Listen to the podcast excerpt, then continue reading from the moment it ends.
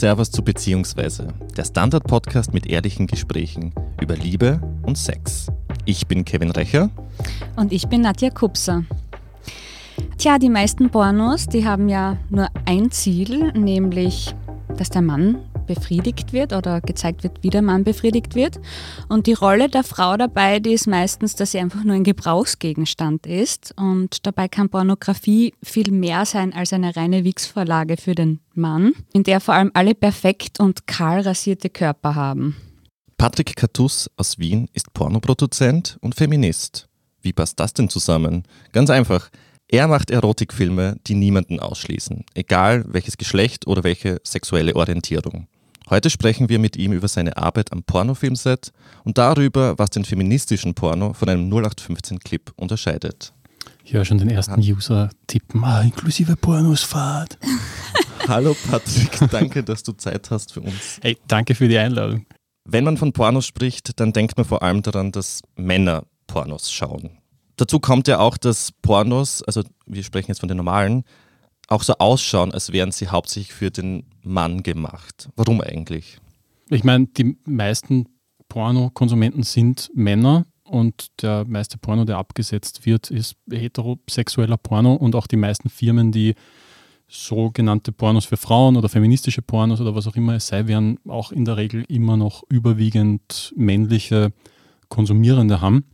Es mag daran liegen, dass lange Zeit das Angebot gar nicht da war für Frauen das ist vielleicht so eine Henne- oder Ei-Frage. Ja. Was, was fehlt das Angebot, fehlt die Nachfrage? Wenn du was produzierst, was niemand kauft, wirst du es nicht nachhaltig etablieren können. Im Endeffekt steht dahinter wahrscheinlich einfach auch ein bisschen, dass Frauen jetzt nicht unbedingt nahegelegt wird, aktiv ihrer Sexualität nachzugehen. Also der aktive Part ist so ein bisschen Männern vorbehalten. Und damit fängt es wahrscheinlich schon an.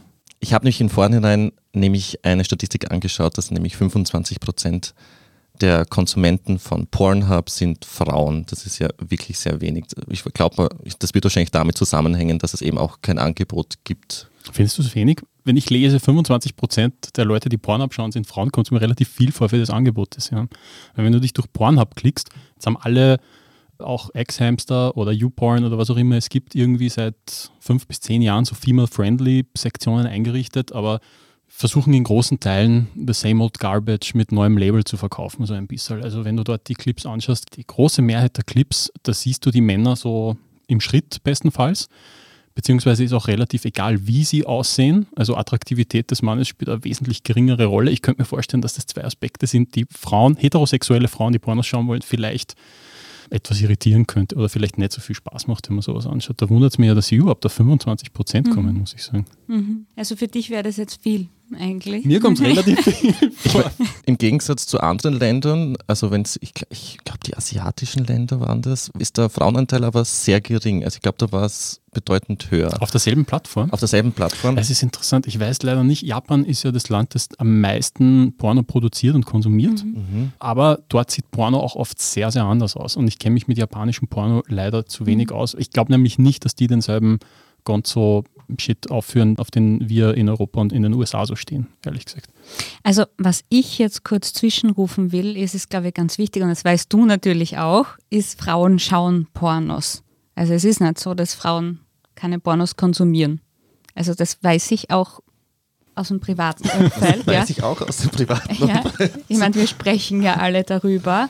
Aber es ist wahrscheinlich genauso, wie der Patrick sagte, ja, es gibt halt einfach zu wenig Angebot. Mir ist es dann auch oft zuwider. Ich habe das zum Beispiel gar nicht gewusst, dass es auf Pornhub da eigene Theme-Porn-Genres gibt. Danach müsste man wahrscheinlich erst suchen. Jetzt bist du ja Experte, weil du arbeitest seit einigen Jahren in der Branche. Worauf stehen Frauen in Pornos im Gegensatz zu Männern? Also ich glaube zuallererst, dass Frauen eigentlich auf alles stehen. Also Frauen sind ja so verschieden, wie Menschen im Allgemeinen verschieden sind. Und ich kenne sowohl Frauen, die wollen eher irgendwie was Softeres haben oder was haben was mehr Story-based, die sich kennen, aber auch Frauen, die irgendwie sagen, mir ist es zu fad, ich würde es aufdrehen, es mir selbst machen und jetzt keinen großen Schnickschnack haben und braucht da keine super Beleuchtung oder Maske oder was auch immer dabei. Ich glaube, dass wir etwas assoziieren, wie Porno für Frauen ausschaut, hat vielleicht damit zu tun, dass viele Frauen jetzt nicht unbedingt daran denken, dass Porno etwas für sie sein könnte und vielleicht ein bisschen abgeschreckt sind von dieser rauen Art, die man in diesem heterosexuellen Mainstream so kennt. Das heißt, man holt sie vielleicht besser ab, wenn man ihnen zuerst andere Sachen zeigt. Und da kommt, glaube ich, so ein bisschen diese Sex in the City-Ästhetik ins Spiel. Ich glaube, dass Sex in the City allgemein mal ein bisschen popularisiert hat, so Frauen, ihr könnt aktiv eurer Sexualität nachgehen und. Mit der Samantha. Ja, genau. ja. Und das war auch ein bisschen das, woran sich die Pionierinnen so ein wenig orientiert haben. Also Erika Lust hat am Anfang so recht stark so eine Sex in the City-Ästhetik gefahren, versucht auch ein bisschen Humor reinzubringen und so weiter. Ich glaube nicht, dass Frauen jetzt prädisponiert sind, die brauchen unbedingt eine Geschichte und Emotionen und bla. Ich glaube, dass es auch Frauen gibt, mhm. die einfach schnell harten Sex wollen und auf alles Mögliche stehen. Und ich glaube auch, dass viele Männer auf was anderes stehen als das, was Pornhub größtenteils anbietet oder was auch immer es sein mag. Aber ich glaube, dass man Leute, die mit Porno relativ wenig Erfahrung haben, besser abgeholt werden mhm. mit solchen Formaten. Mhm. Ja, und jetzt gibt es ich weiß nicht, seit wie lang, das wirst du mir beantworten können, aber es gibt zumindest seit einigen Jahren das neue Genre, das ist auch ein Trend des feministischen Pornos. Wo liegen da jetzt aber ganz konkret die großen Unterschiede? Wenn man sich eben auf Pornhub so einen 0815-Clip anschaut und man schaut sich in einem feministischen Porno eine Szene an, wo ist der Unterschied? Nehmen wir jetzt zum Beispiel einen Blowjob. Mhm. Die Leute glauben ganz oft, dass gewisse Sachen gar nicht passieren dürfen. Ja? Also ist ein Blowjob feministisch, weil du da offensichtlich ja selber keine Lust dabei empfinden kannst, weil dir niemand zwischen die Beine, also so eine ganz krude Vorstellungen davon zu haben. Dabei ist der Trick dabei eher die Frage, wie stellt man etwas dar? Weil du kannst ja irgendwie selbst auch scharf darauf sein, jemanden in den Mund zu nehmen.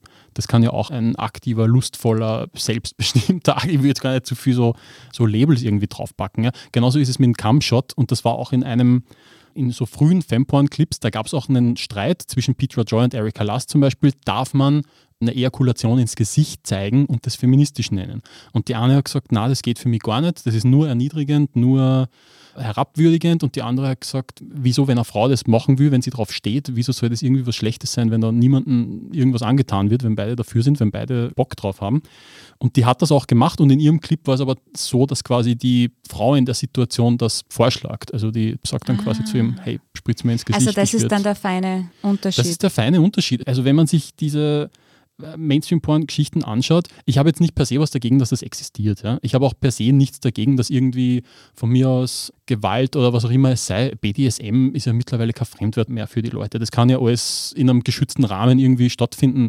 Sollen die Leute, wenn sie safe sind, machen, worauf sie stehen. Aber der Punkt des Ganzen ist, dass das, das, was wir im Mainstream sehen, da sieht man halt Männer, die Frauen überreden, die Frauen drangsalieren, die Frauen irgendwie zu was bringen, was sie irgendwie vielleicht nicht so wollen. Also da gibt es zig solche Geschichten.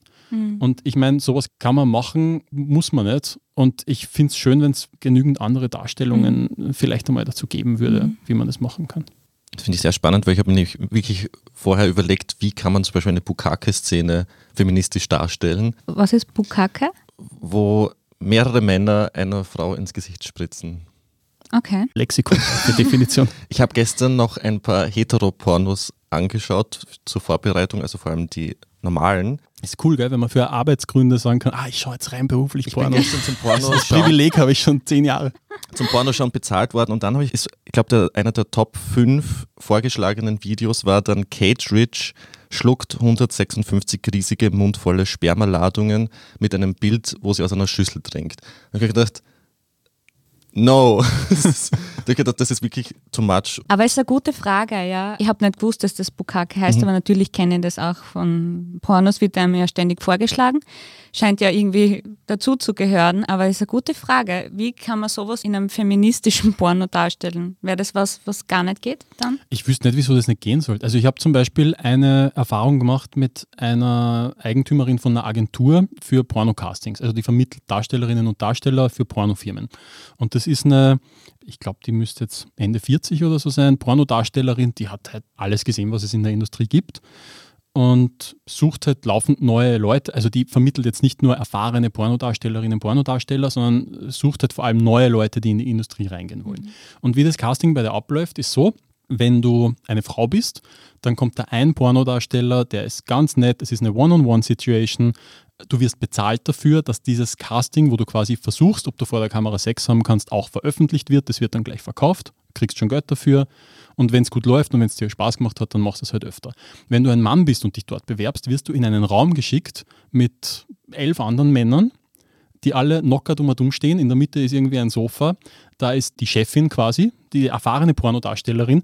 Und die müssen alle schauen, irgendwie, dass sie zum Zug kommen und irgendwie zeigen, dass sie dort irgendwie bumsen können. Die kriegen kein Geld. Das Ding wird trotzdem schon als Gangbang irgendwas veröffentlicht. Und wenn du dir das anschaust, dann siehst du dort, ich meine, da gibt es natürlich Typen, die funktionieren in der Situation, die sind irgendwie da, die gehen und dann siehst du immer so die schüchternen Typen, so mit den Fingern so in den Händen halten, am Rand rumstehen, die nicht wissen, komme ich jetzt noch dran, kann ich nach vorne. Hey, du siehst da eigentlich unerfahrene, verängstigte Männer und eine Pornodarstellerin, die da alles drauf hat und die die ganze Situation komplett in der Hand hat. Ja. Und dann hörst du, dann wird irgendwie das Etikett, weiß ich nicht, Gangbang draufgehauen und dann denkt man sich, boah, die arme Frau, zwölf Männer. Also äh, es ist spannend, dass du das so beschreibst, so wie es hinter den Kulissen dann eigentlich In der ist, Realität schaut es oft einfach ganz, ganz anders aus. Und ich meine, ich wüsste jetzt nicht, wenn eine Frau Lust drauf hat, sich von vielen Männern ins Gesicht spritzen zu lassen, ich wüsste jetzt echt nicht, was dagegen spricht. Ich meine, mhm das wischt der, später der, runter. Der Grad und, also ist halt sehr schmal, Patrick, oder? Ich meine, das ist, wie erkenne ich dann als Zuseherin, ob die das jetzt wollte oder nicht? Ich glaube, wir brauchen eine Medienkompetenz, die wir auf andere Filme und andere Clips ja auch anwenden.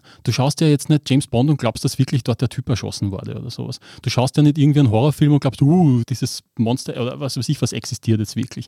Und dann schauen wir Pornofilme an und glauben, dass das wirklich so abgelaufen ist. Diesen Schmäh, diesen billigen Schmäh der Pornoindustrie, das ist alles echt und spontan. Die ist gerade 18 geworden. Von dem, weißt du, wie lange Leute gerade 18 werden in der Pornoindustrie, vor allem Frauen? Also es ist ein Jungbrunnen, dort zu arbeiten als Frau, wirklich. Ich habe schon 30-Jährige gesehen, die gerade erst 18 geworden sind. Und die Leute glauben es einfach. Und was Schlimmes ist, dass dort so eine maschinelle Sexualität vermittelt wird. Ja, man muss stundenlang bumsen können, aber nicht mal am Pornoset bumsen sie stundenlang.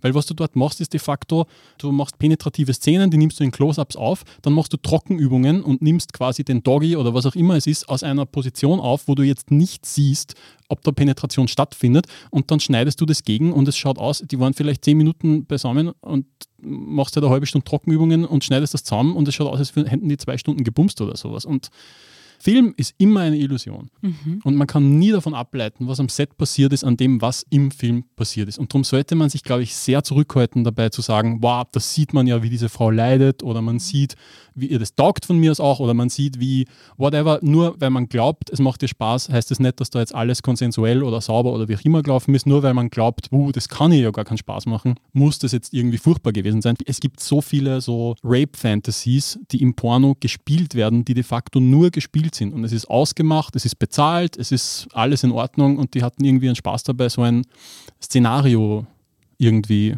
durchzuspielen. Mhm. Aber diese fehlende Medienkompetenz ist ja auch ein großes Problem einfach für, sagen wir jetzt, Jugendliche, die mit Pornos aufwachsen, aber auch für unsere eigene Vorstellung, wie unser Sexualleben oder unser Sex ablaufen muss. Weil wenn ich jetzt jedes Mal anschaue und denke, okay, ich muss diesen trainierten Körper haben, ich muss einen riesen Penis haben, hm, genau. ich muss extrem laut stöhnen, ich muss zuerst küssen, dann blasen, dann Analverkehr, dann auch noch ein Kampfshot ins Gesicht. Das macht doch irgendwas mit uns, oder? Ich glaube, nicht das Porno was mit uns macht, ich glaube, wir machen was mit Porno. Ich möchte mich jetzt ein bisschen zurückhalten, weil wir haben jetzt ein Dreivierteljahr hinter uns, wo Fußballtrainer gefragt worden sind, wie die Pandemie weitergeht und was man machen sollte. Und genauso wenig möchte ich jetzt irgendwie sehr konkrete, also pädagogische Ratschläge von einem Pornoproduzenten kann man annehmen, wenn man möchte. Muss nicht sein. Aber ich, aber ich möchte zumindest den schwarzen Peter weitergeben, dem man immer den Porno zustecken möchte. Weil ich meine, solange wir eine Aufklärung haben, die mit so schematischen Darstellungen funktioniert, wo man die Eingeweide sieht auf so gezeichneten Bildern im Biologieheft, die wahrscheinlich alle hatten und Sätze wie der Penis erregiert und dringt in die Scheide ein. Ich meine, hat irgendjemand schon jemals, wenn er jemandem erzählt hat, uh, ich hatte Sex, wie war es? Naja, der Penis ist erregiert und in die Scheide eingedrückt. Also ich meine, wie lebensfremd ist eigentlich das, wie wir jungen Leuten Sex vermitteln? Mhm. Also was haben die in der Hand, um irgendwie vernünftig in die Welt rauszugehen und das gut zu erleben. Das mhm. ist ja ein Wahnsinn eigentlich. Und dann regen wir uns auf, uh, dann sehen die irgendwann Pornos und was könnten die denn dabei denken? Ja, mein Gott, wir haben sie allein damit gelassen. Was stellt sich denn vor? Ich persönlich würde sogar denken, was ist ein Porno? Ja? Porno ist Darstellung expliziter Sexualität im Bewegtbild. Nicht mehr und nicht weniger. Und das kann so viele Formen annehmen. Das schaut nicht alles so aus wie das, was man jetzt auf YouPorn kennt oder so. Meine Vorstellung wäre sogar, dass sowas im Aufklärungsunterricht landet. Also, dass jemand mal explizites Material macht, wo Jugendliche, Kinder, was weiß ich, Jugendbeschränkungen machen absolut Sinn. Ich produziere keine Sachen für Minderjährige, aber dass jemand extra von Pädagoginnen angeleitet sowas mhm. herstellt, das wäre es dermaßen mhm. wichtig. Ja, das ich mein, Tabu bringt immer wenig. Also, ja, ja, Tabu. Jetzt, wo du Tabu sagst, Bukake zum Beispiel. Wo kommt Bukake her? Die ganze Geschichte hat damit zu tun, dass Japan, haben wir vorher gehört, das größte pornoproduzierende Land der Welt, dort ist es verboten, Genitalien zu zeigen. Das mhm. heißt, die produzieren Pornos, das ist alles verpixelt. Das habt ihr vielleicht schon mal irgendwo gesehen auf einer Pornoplattform. Das heißt, die haben so einen Fetisch entwickelt, etwas sehen zu können und das war dann die Ejakulation. Und darum hat sich das dermaßen übersteigert, ah. dass die dann irrsinnig, also äh, Tabu, mhm. Ist immer so ein Ding, worauf die Leute dann irgendwie abfahren. Inzest zum Beispiel ist ganz groß. Ja. In Österreich oder? Mit Generell der, mit der Stiefmutter. Stiefmutter, ja, Stiefvater, Daddy, Son, Das habe ich jetzt auch gelesen, dass das eines der beliebtesten Keywords ähm, genau. ist in der Pornosuche, ja, irgendeinen Verwandtschaftsgrad herzustellen. Aber kommen wir bitte zurück zum feministischen Porno. Du hast ja mit Erika Last gearbeitet in Barcelona und sie gehört zu den renommiertesten Regisseurinnen oder Produzentinnen in der feministischen Pornografie. Was hast du dort am Set erlebt? Ich habe dort sehr viele Sachen mitgenommen. Also in erster Linie habe ich dort das filmische Handwerk gelernt und ich habe dort auch gesehen oder zum ersten Mal an der Praxis wahrgenommen, dass das ein Filmset ist wie jedes andere Filmset. Und die könnten genauso irgendwas anderes, irgendein Krimi, irgendeinen Spielfilm, irgendein was auch immer drehen, weil das sehr hochwertige, teure Produktionen sind, die die eigentlich machen. Also das sind keine Camcorder-Hinterhof-Geschichten. Und ich habe ganz, ganz viele Dinge erlebt, die mich selbst überrascht haben. Ich meine, ich bin offen hingegangen, ich habe mich sehr viel mit Pornografie schon auseinandergesetzt zu dem Zeitpunkt und habe einfach bemerkt, dass ich immer noch sehr viele eigene Vorurteile in meinem mhm. Kopf habe. Also ich habe zum Beispiel einmal nach einem Drehtag mit der Pornodarstellerin, mit der wir an dem Tag gedreht haben, noch ein Bier getrunken danach und habe mit der auf einmal über französische Philosophie diskutiert, über Michel Foucault. Und ich habe erst in dem Moment bemerkt, wo mich das überrascht hat, was ich da eigentlich für ein Trottel bin anzunehmen, nur weil die halt Sex vor der Kamera hat, dass die sich mit sowas jetzt nicht auskennen könnte. Also das sind Leute aus allen Schichten, allen Bildungsgraden und so weiter. Und ja, da habe ich mich auch mit meinen eigenen Vorurteilen weiter auseinandersetzen können, zum Beispiel. Wie bist du überhaupt zum Pornodreh gekommen? Das ist ja nicht etwas, was man so mit 14 überlegt, so ich werde jetzt Pornoproduzent. ich habe mir das ja andere Entweder werde ich Feuerwehrmann oder ja, Pornoproduzent. Genau. Nein, sowas nicht. Ich komme so ein bisschen aus dem feministischen, queeren Aktivismus und irgendwann, ach, damals war es auf Google-Suchergebnisseite 35 oder irgend sowas, ist mir unterkommen, dass es Feministinnen gibt, die Pornos produzieren, um die Industrie herauszufordern, um da was zu ändern. Und ich fand das so wahnsinnig spannend, also dass du Leuten etwas über Sexualität, über Geschlechterrollen vermitteln kannst, indem sie es sich anschauen, indem sie sehen, in dem das viel lebensnah wird auf einmal, als nur dauernd zu diskutieren und irgendwelche Begriffe zu verwenden, die, wo sich niemand auskennt, der nicht drei Bücher von Judith Butler gelesen hat oder so. Und das andere ist auch, dass Porno so ein Reizthema ist. Du bist ja immer irgendwie ein bisschen Star, wenn du damit wohin kommst. Ich war auf einer Filmkonferenz in Italien, da gibt es Segmente, da reden sie über Untertitelung von dreisprachigen Filmen oder sowas und dann kommst du hin, redest über Porno, ey, die Halle ist voll. Also weißt du, du kannst halt damit auch, du kommst in die Medien, du kannst Diskussionen, Debatten anstoßen, dass Leute über diese Dinge auch reden, auch ohne, dass sie die Filme zeigen. Also es ist ein sehr, sehr starkes Tool, um da Impulse in die Gesellschaft rauszuschicken. Also das war eigentlich meine erste Idee und ich habe dann festgestellt, wie vielschichtig das Ganze ist und habe denen einfach geschrieben, hey, ich kann äh, Porsche brauchen, braucht ihr jemanden und die haben gerade versucht, in den deutschsprachigen Markt reinzukommen und haben gesagt, hey, passt perfekt, Win-Win-Situation. Dann war ich dort und dann konnte ich dort auch das Filmhandwerk lernen, was für mich auch super war. Ja, und dann bist du zurückgekommen und mittlerweile hast du ja deine eigene Produktionsfirma mit deiner Kollegin. Adrine Simone, einer abtrünnigen Opernsängerin ja. von der Volksoper. Anders könnte es ja nicht sein in Wien, dass da fangen dann die Opernsängerinnen auf einmal ja. Porno machen an. Ich habe sie bei Willkommen Österreich gesehen und ich fand sie auch großartig. Also mhm. ich glaube, ihr seid ein gutes Team und ihr produziert jetzt ja nicht nur feministische Pornografie, sondern ihr habt da, wie auf Arthouse Vienna heißt eure Firma, gelesen habe, geht es so ein bisschen auch in den künstlerischen Bereich. Also oft verschwimmt das, oder? Da weiß man nicht mehr, ist das jetzt Porno, ist das Kunst, was ist das eigentlich? Ich glaube, wir sind ein bisschen einfach schon die nächste Generation. Also so Mitte der 2000er, wo so Erika Last, OVD, Petra Joy, Tristan Taormino und so aufgekommen sind, da war es halt noch wichtig, diese Nische aufzumachen. Da war dieses Label überall. Da war es halt manchmal Porno für Frauen, feministischer Porno. Ich glaube, bei uns, bei der jetzigen Generation, von Produzierenden, die in diesem Feld aktiv sind, da ist es schon ein Selbstverständnis, dass man sich nicht unbedingt primär jetzt mit dem belabeln muss. Uns interessiert eher, also wir haben uns als Arthouse betitelt, weil uns ist es zu blöd, jetzt einfach nur mit einer Kamera auf Leute draufzuhalten, die irgendwie so Sex haben. Das ist ein bisschen zu wenig. Wir haben immer ein Interesse daran, irgendetwas anderes, auch Formales zu entwickeln. Also irgendein Experiment zu machen, irgendeine Herausforderung und selbst auch darin zu suchen, irgendetwas Leuten vermitteln zu können, was vielleicht neu ist. Mhm. Eins dieser Formate ist das Blind Date, Ja. oder? Genau, das ist eher Da habe ich nur den Trailer gesehen, aber ich kenne das Konzept dahinter. Ich habe da einen Beitrag gelesen. Da geht es ja darum, dass die Leute sich gar nicht kennen, oder? Magst du erzählen, was das für ein Format Mhm. ist? Das ist eher ein gutes Beispiel, weil es darstellt, dass wir zum Beispiel Experimente machen. Manchmal machen wir formale Experimente. Das schaut dann von mir aus auch rau aus, teilweise wie man es eher aus einem Kunstfilm kennen würde. Da ist es ein Experiment mit Menschen, die wir in diese Situation bringen. Das sind zwei Leute, die casten wir getrennt voneinander. Und Casten bedeutet bei uns nicht, hey, da ist ein Sofa, hol dir vor mir jetzt einen runter, sondern Casten sind bei uns viele Gespräche, um herauszufinden, ob die Leute das wirklich wollen, ob sie es machen können. Vor allem Männer wissen eigentlich nie so wirklich, was sie wollen. Die sind immer nur, ich kann das und nicht, ich will das, aber das ist ein anderes Thema. Und dann haben die mit verbundenen Augen Sex miteinander, bevor sie sich überhaupt jemals gesehen oder gesprochen haben. Und vorher interviewen wir sie getrennt voneinander und direkt nach dem Sex nehmen sie die Augenbinden runter, sehen sich das erste Mal und wir sprechen dann mit ihnen gemeinsam. Wow, das klingt total Und spannend. ich habe mir dabei immer gedacht, das funktioniert nie, weil mit Amateuren zu arbeiten sehr schwierig ist, das Risiko sehr hoch ist, dass die im Vorhinein aussteigen. ah, die dass haben die, keine Erfahrung. die haben keine Erfahrung, die haben das noch nie gemacht. Also es könnten jetzt wir sein und glaub, haben noch nie Sex vor der Kamera gehabt und gehen da einfach zum Casting und dann passiert das. Genau. Nadja, das klingt nach einer weiteren Reportage von dir. Nach der Domina Nachdem ich bei der Domina war. Beim Sexdreh.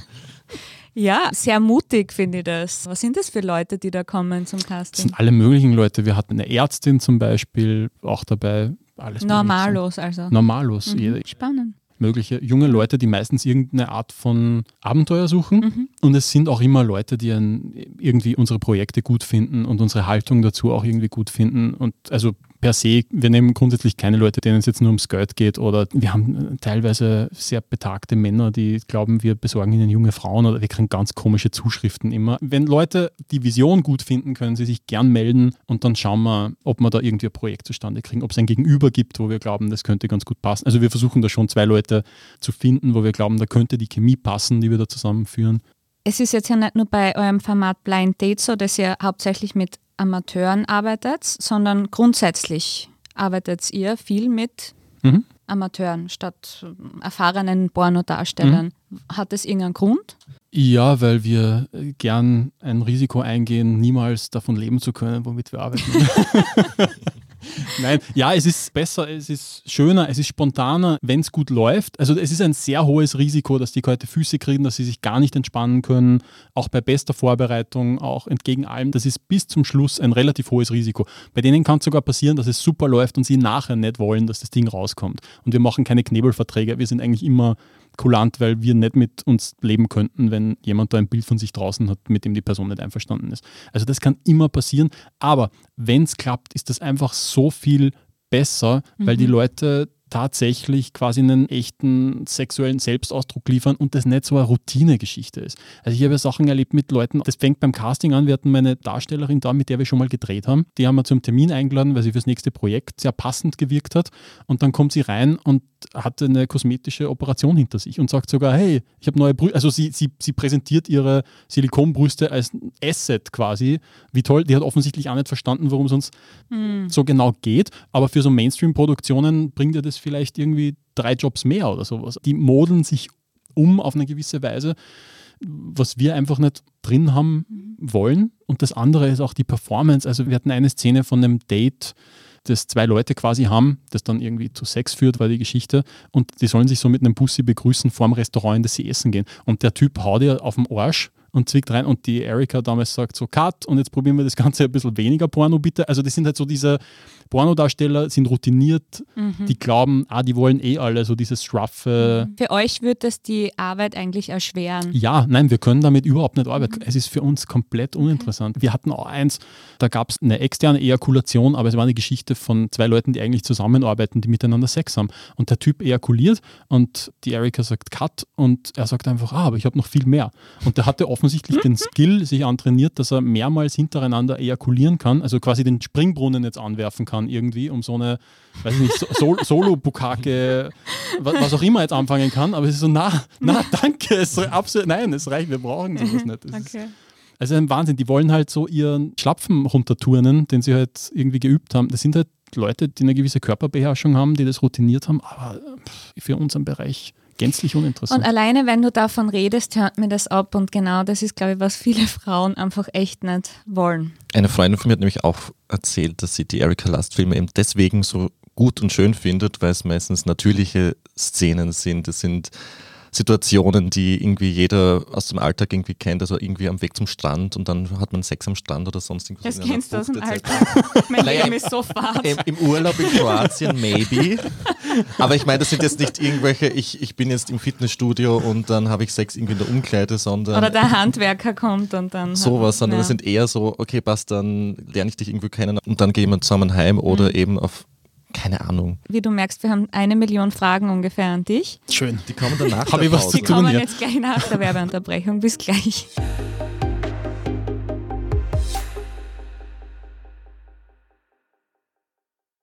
Guten Tag, mein Name ist Oskar Bronner. Wenn man in stürmischen Zeiten ein wenig ins Wanken gerät, den eigenen Weg aus den Augen und die Orientierung verliert, dann ist es sehr hilfreich, wenn man etwas hat, woran man sich anhalten kann. Der Standard, der Haltung gewidmet. Jetzt gratis testen auf Abo der Standard AT.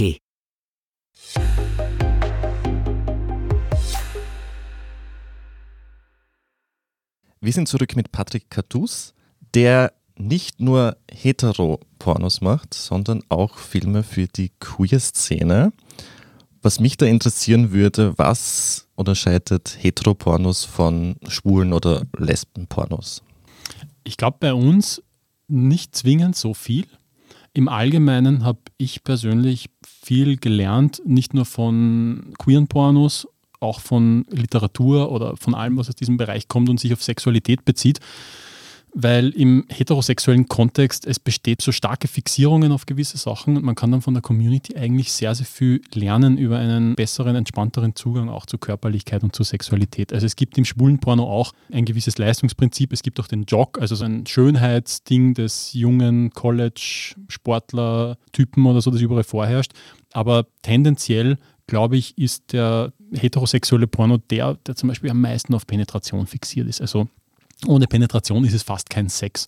Heteros gehen ja teilweise in ihrer Fixierung so weit, dass sie sogar sagen, nur vaginale Penetration ist Sex, wie man bei Bill Clinton zum Beispiel in der Lewinsky-Affäre bemerkt hat. Das ist der andere zöd ja irgendwie fast schon gar nicht. Und ich glaube, dass man, also was ich sehr stark gelernt habe von queeren Pornos, von schwulen Pornos, von lesbischen Pornos, davon auch das zu produzieren, da sehe ich ja die Leute direkt vor Ort ist. Also einerseits, dass man als Mann nicht immer es bringen muss, man muss nicht immer erregiert sein, um Sex zu haben, man muss nicht immer penetrieren, um Sex zu haben, man muss auch nicht immer kommen, um Sex zu haben. Und ich würde auch jedem heterosexuellen Mann mitgeben, verwende deine Hände. Also jeder in meiner School of Sex irgendwie wird jeder Mann mal wirklich so, hab mal einen Monat nur, vielleicht ist es zu kurz, gell, das checken sie nicht, ein halbes Jahr, hab mal ein halbes Jahr nur Sex mit den Händen. Lern mal deine Hände zu verwenden. Wirklich. Wenn du das kannst, dann kannst du Leute, glaube ich, wirklich in den Himmel heben. Das wäre, glaube ich, mal eine, wertvolle Lektion für Leute. Und das sieht man sowohl im Schwulen als auch im Lesbenporno, ist das wesentlich, wesentlich wichtiger. Ich finde, was mir aufgefallen ist, ist das Machtverhältnis gefühlt ein anderes ist zwischen Heteros und, sagen wir jetzt, schwulen.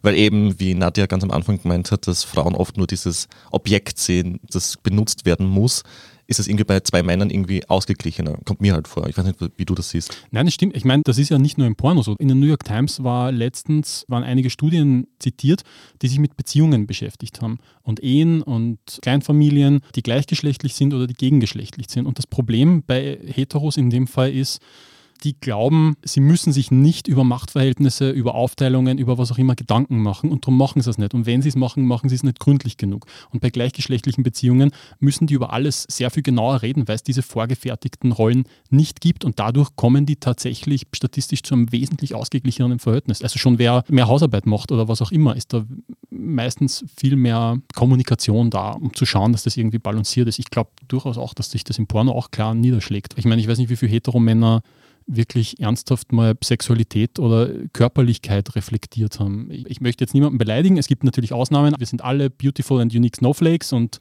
niemand, äh, eh klar.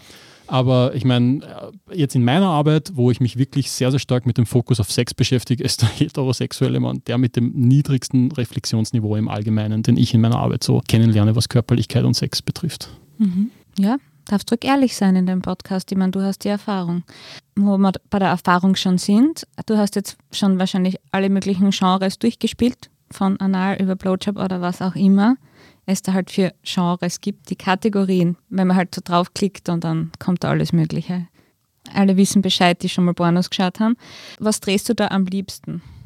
Das kann ich eigentlich gar nicht sagen. Ich drehe auch jetzt nicht Sachen, auf die jetzt ich zwingend stehe. Das ist einfach nicht der Porno, den ich mache. Ich drehe Sachen, die ich spannend und interessant finde. Und es mag sein, dass das, was ich dann sehe oder was da passiert, irgendwie damit korrespondiert und mag sein, dass es das einfach überhaupt nicht tut. Das hat damit eigentlich mhm. echt wenig zu tun. Wir denken uns Projekte aus, die wir spannend finden, so wie das Blind Date-Experiment, das wir erzählt haben.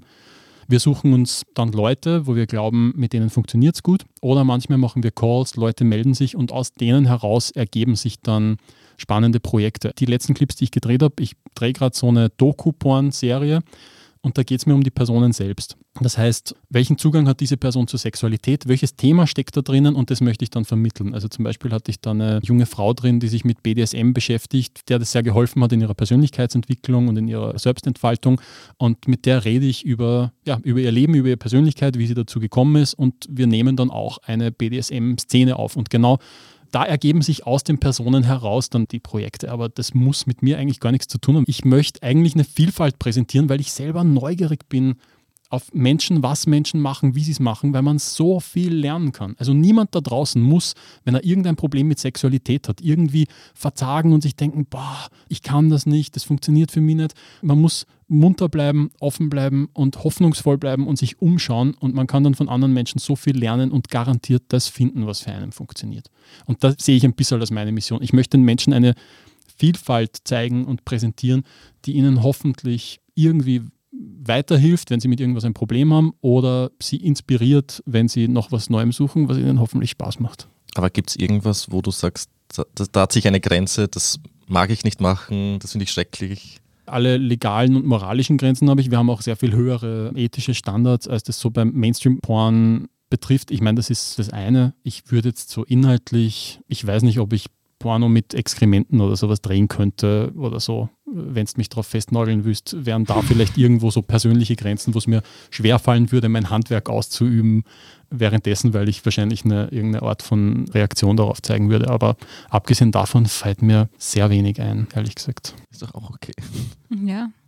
Jetzt stellen wir uns vor, wir sind bei dir am Filmset. Was mich total interessiert, ist jetzt, wie das dort abläuft. Das klingt jetzt alles so ehrlich und spontan und die stehen auch wirklich aufeinander.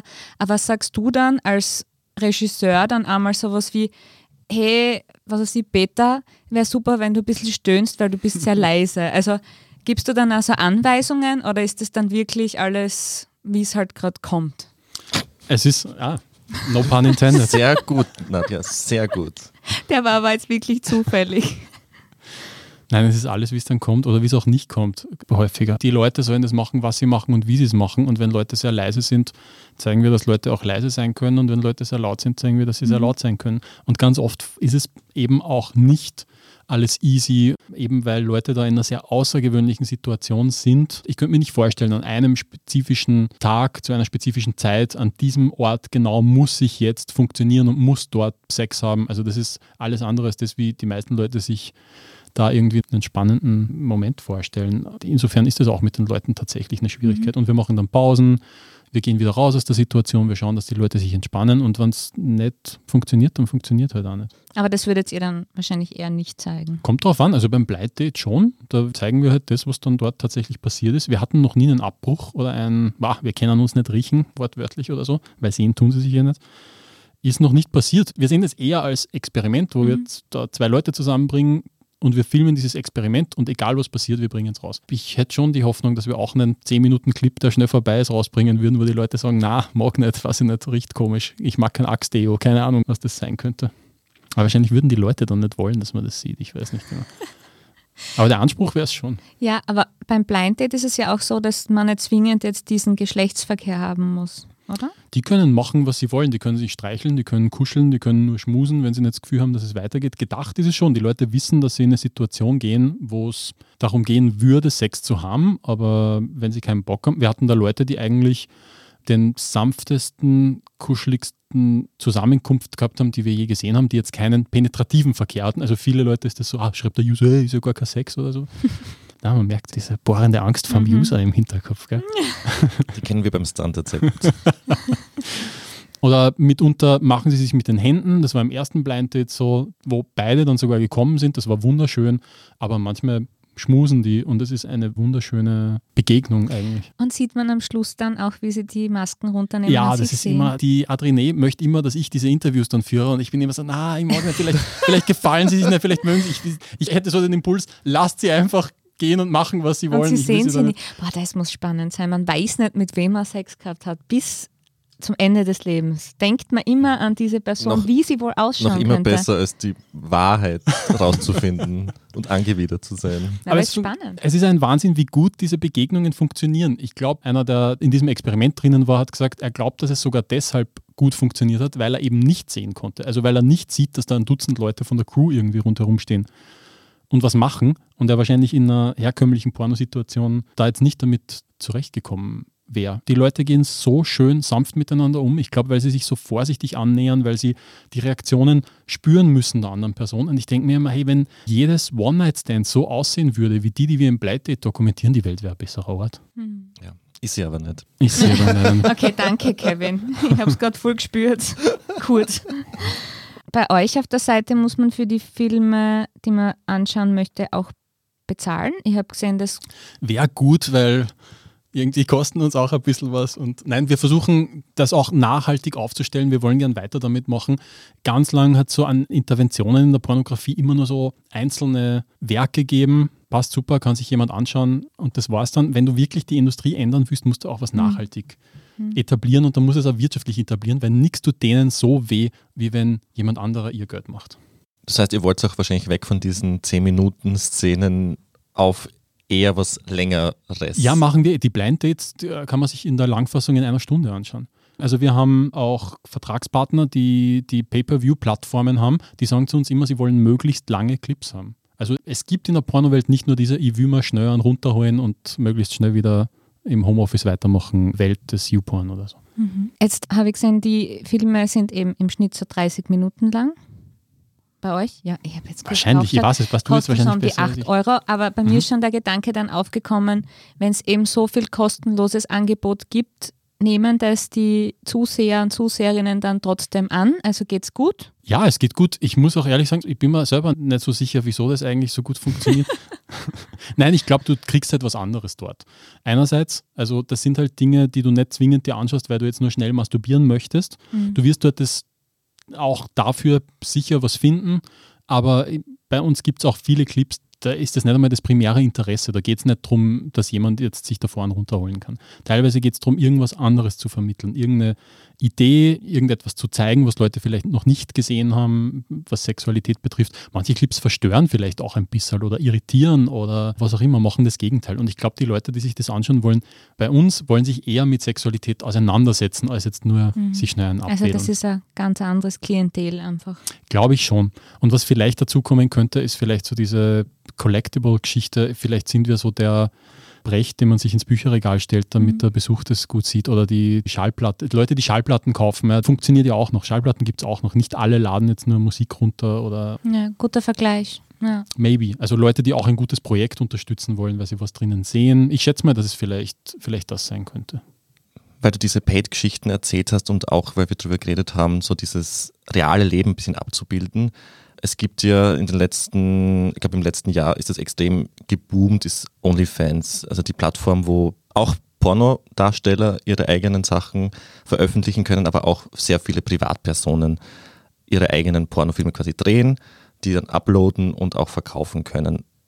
Wie siehst du diese Entwicklung? Glaubst du, ist das jetzt irgendwie große Konkurrenz für euch oder ist das auch ein bisschen so Bereicherung für die Szene? Ich finde das toll. Ich finde es ganz toll. Ich meine, wir sind so Biber, die an den Baum nagen und hoffen, dass er irgendwann umfällt. Und das sind einfach, das ist jetzt so eine kleine Armee an Bibern, die uns damit helfen.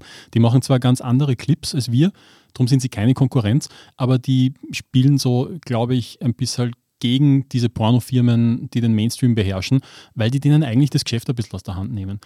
Das, was früher von Firmen produziert wurde, die dann mitschneiden, die eigentlich den großen Profit machen, machen die Leute jetzt selber, nehmen sich selbst zu Hause auf, erreichen die User direkt, haben dort direkten Kontakt auch mit den Leuten.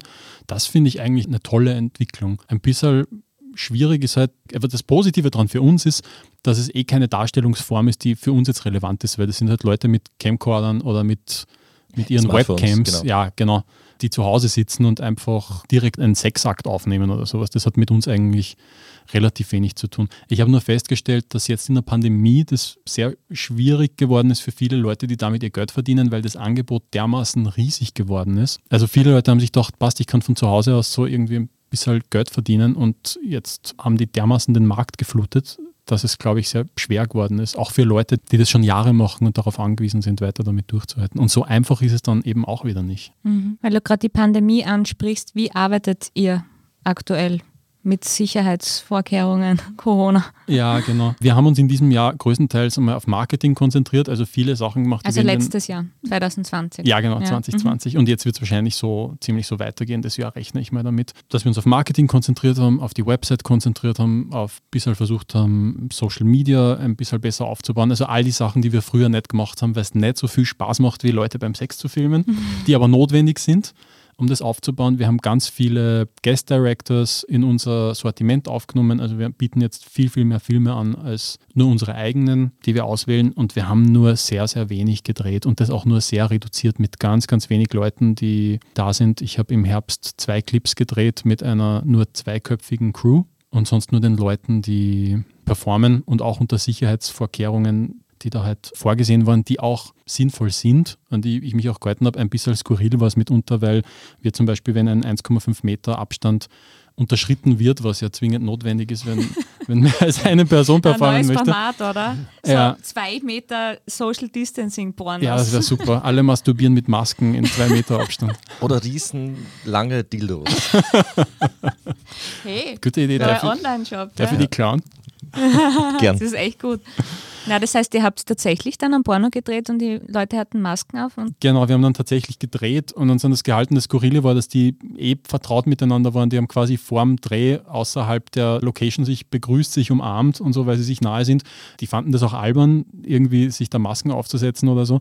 Ich wollte mir da aber eigentlich gar nichts anfangen und einfach auf Nummer sicher gehen mit allem, was da gerade vorgesehen ist, das so umzusetzen. Und dann schneidet man halt Szenen, wo sie keine Masken tragen, irgendwie dazwischen und hofft, dass das am Schluss irgendwie einigermaßen vernünftig ausschaut. Und die andere Szene, die ich gedreht habe, war eine Solo-Szene, also das war easy. Ich wollte keinen Corona-Porn. Ich wollte jetzt nicht ein, zwei Jahre oder wie lange es auch immer dauert, nur so Corona-Clips drehen, wo alle Masken aufhaben und man in der mhm. Pandemie ist und das einfach nicht zeitlos ist für, mhm. für danach. Bevor wir zum Abschluss kommen, würde es mich interessieren, wenn wir jetzt nochmal zurück sind am Pornodreh, erregt es dich eigentlich selbst auch, wenn du da zuschaust, wie jemand Sex hat? Wenn du am Set bist. Meistens ich, ich, mein, ich möchte jetzt nichts Falsches sagen, aber jetzt gibt es nur falsche Antworten ein bisschen. Das ist so, wenn man im Wirklich? Büro sitzt, da wird man natürlich auch nicht Also, ich, was kann da falsch sein? Darf ich es vorwegnehmen? Ja, bitte. Ich denke mal, mir würde es schon anmachen. Also, was kann jetzt die falsche Antwort sein? Ich glaube auch, dass nach 50 Szenen das vielleicht irgendwann mal abflaut. So. Und dann ist es so, als würde ich im Standard im Büro sitzen. Da bin ich auch nicht erregt. Aber vielleicht ist es, bin auch nur Nein, ich finde die Leute ganz toll, mit denen wir drehen. Ich finde, die machen ganz tolle Sachen und ich bin sehr, sehr dankbar dafür, dass sie uns diesen Einblick geben und wir das vermitteln durften. Und ich hoffe, dass für die das eine genauso schöne Erfahrung war wie für uns. Und wir sind oft einfach sehr, sehr inspiriert auch von dem, was die Leute uns da geben in diesen Situationen.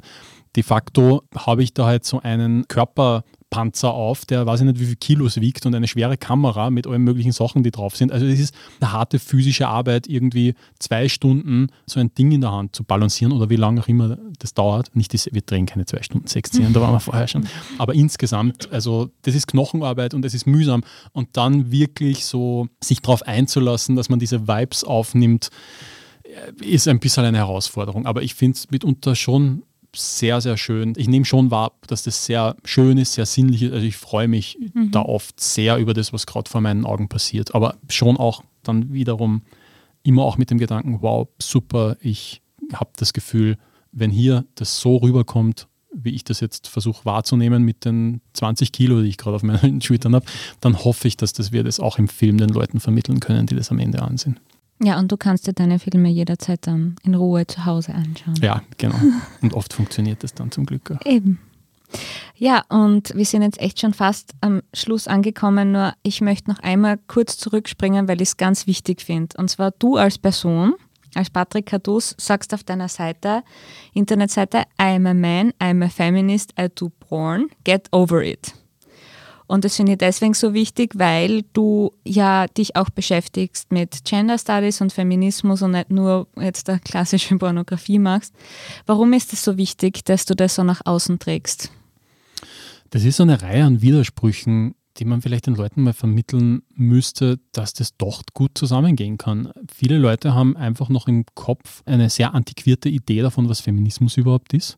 Also von Leuten, die einem alles Mögliche verbieten wollen oder so. Dabei geht es in dem Projekt und ging es eigentlich immer darum, Möglichkeiten zu erweitern und vor allem eine Selbstbestimmung der Frau herzustellen, die es einfach de facto nicht in allen Bereichen so gibt, wie es das geben sollte. Und dann als Mann irgendwie Advokat für sowas zu sein, da glauben die meisten Leute, man, man hat irgendeine Form von Selbsthass oder man sägt an dem Ast, auf dem man sitzt oder irgendwelche kruden Ideen. Dabei, wenn ich irgendwo tatsächlich mal jemanden begegne, der mit dem Begriff Feminismus überhaupt nichts anfangen kann, das ist ja nicht schwer zu vermitteln. Also jetzt zu sagen, bist du ernsthaft dafür, dass Frauen für dieselbe Arbeit weniger bezahlt werden sollen? Wer würde da sagen, ja, sicher. Also die meisten Leute haben dann eh, wenn man es auf das Wesentliche konzentriert, sind sie eh Game. Ich glaube, das Problem ist, weil sie in sehr komplexen Diskussionen einsteigen, auf einer Ebene, wo sie nur einen Tweet lesen oder eine Überschrift, irgendwas, was skandalisiert wird und sich dann sehr schnell davon abgeschreckt fühlen. Aber wenn man sich mal ernsthaft damit beschäftigt, weiß ich nicht, wie viele Leute es gibt, die dann nicht dafür sein sollten oder könnten, außer sie sind Arschlöcher. It's, it's as simple as that. Und dann innerhalb des Feminismus gibt es halt irrsinnig viele verschiedene Strömungen. Und es gibt nicht nur den schwarzen Feminismus, der seit den 70er Jahren irgendwie das Bild des Feminismus im deutschsprachigen Raum dominiert. Also ich bin bei, was so Gewaltschutz betrifft, ich meine, die hat gekämpft dafür, dass Vergewaltigung in der Ehe zum Beispiel, hat man sie in den 80ern, was das für eine Debatte war, nicht vorstellen können. Das haben die durchgebracht, das weiß ich sehr zu schätzen. Aber bei allem, wo es um Pornografie geht, ist ja ein Wahnsinn, was die verzapft, immer noch, ohne mhm. jemals irgendwas von irgendwem zu lernen oder irgendjemandem zuzuhören. Und ich meine, da kann ich auch sagen, passt, in dieser Sache unterstütze ich euch gern und in dieser Sache werde ich alles Erdenkliche tun, dass ihr euch nicht durchsetzen könnt mhm. mit euren merkwürdigen Ansichten. Aber da gibt es halt auch alle möglichen verschiedenen Ansichten, wie man ein Ziel mhm. erreicht und wie das Problem halt tatsächlich liegt. Und jeder ist dazu eingeladen, ihren, seinen eigenen Feminismus mhm. draus zu machen. Und der nächste Widerspruch ist eben mit Pornografie, sich zu denken, bah, Porno muss ja frauenverachtend sein, muss Gewalt an Frauen sein? Wie kann eine Feministin, ein ähm, Feminist, ah, das fühlt sich komisch an, das Wort zu hören, oder? Weil so viele Leute denken, es existiert ja gar nicht. Das ist wie der Yeti. Jetzt habe ich so lange nachdenken müssen. Ein, so ein mythisches Wesen. Ähm, wie kann so jemand tatsächlich Pornos produzieren? Mhm. Und ich glaube, dass auch das eine alte Idee ist, die überkommen ist und hoffentlich den Leuten irgendwann eingeht. Ja, deswegen sagst du es auch immer dazu dass du Porn machst und Feminist bist und ein Mann bist. Ja, und ich hoffe, irgendwann muss ich es nicht mehr mit einer Fahne vor mich hertragen. Ja, wir haben dich zumindest deswegen noch eingeladen. Ach, dann mache ich es mach doch noch ein bisschen länger. Ich wollte den Yeti sehen, weißt du? Lieber Patrick, vielen lieben Dank für diesen wirklich sehr spannenden Einblick in deine Arbeit. Danke euch für die Einladung. Wir wünschen dir weiterhin alles Gute und hoffen eben, dass du bald wieder produzieren kannst auf ganz normale Art und Weise. Ja, das war's mit beziehungsweise der Standard-Podcast mit ehrlichen Gesprächen über Liebe und Sex. Wir freuen uns, wenn ihr auch die nächsten Folgen hört. Abonniert uns am besten bei Apple Podcasts oder Spotify. Und wenn auch unser Podcast gefällt, gebt uns gerne eine 5-Sterne-Bewertung. Bis zum nächsten Mal. Ciao.